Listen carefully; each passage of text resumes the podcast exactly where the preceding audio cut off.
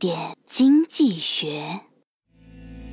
一男子练双刀八年，在当地渐渐没了对手，于是决定出游以武会友。在华山脚下，他看见一座建筑深藏于幽谷之间，上书“华山派”。男子非常兴奋，亮出双刀，大摇大摆地走了过去。刚进门便被几十个强壮大汉围住，最后终于寡不敌众被制服。经连夜审讯，男子哭诉：“警察同志，雾霾太大，我真没看见华山派后面还有出所两个字啊！”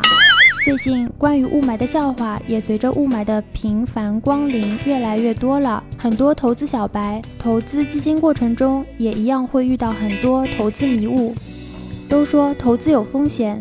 盲目冲动之下的投资很容易造成与投资初衷相悖的局面，所以我们总是告诫投资者，投资不仅需要本金，更需要先审视大局。